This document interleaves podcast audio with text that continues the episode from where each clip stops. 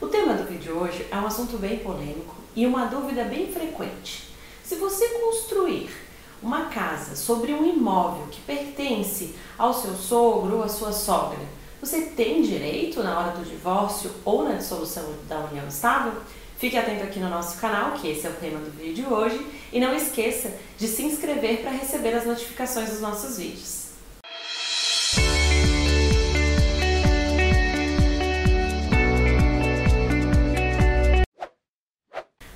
Divórcio ou da dissolução da união estável é que começam a aparecer as dúvidas, as brigas e as divergências. E é muito comum, em alguns casos, que esse casal faça a construção de uma casa no terreno que não pertence a esse casal, como por exemplo eu citei, do sogro ou da sogra. E como é que fica na hora do divórcio? Bom, se você construir esse imóvel sobre esse terreno, você não terá direito a partilha ou a reivindicar este imóvel. Por quê? Porque ele está em nome de terceiro e dependendo do regime de bens, ele não será comunicado.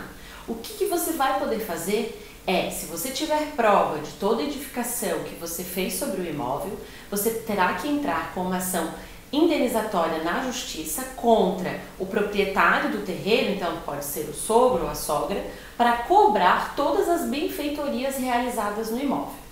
Então fique atento, se você porventura vive numa situação como essa, é necessário regularizar, fazer um contrato, comprar o imóvel ou pedir para que o sogro ou a sogra façam um contrato onde todas as benfeitorias realizadas nesse imóvel serão devidas no caso de um divórcio, enfim, você tem que se resguardar.